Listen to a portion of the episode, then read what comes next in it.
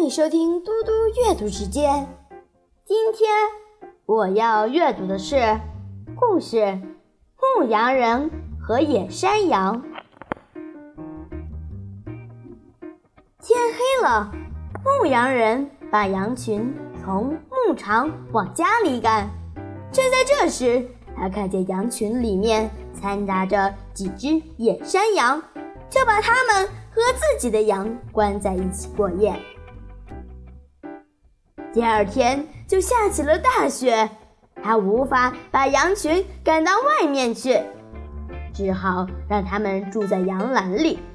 他给自己的羊的饲料勉强能够充饥，而这几只外来的野山羊，他给的饲料却很多，目的是想引诱它们留下来，成为他的羊。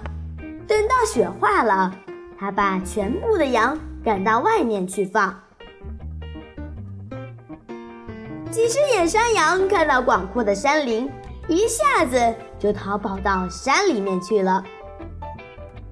牧羊人骂他们忘恩负义，说下雪时他把他们照顾得比自己的羊还好，而他们现在既然离开了他。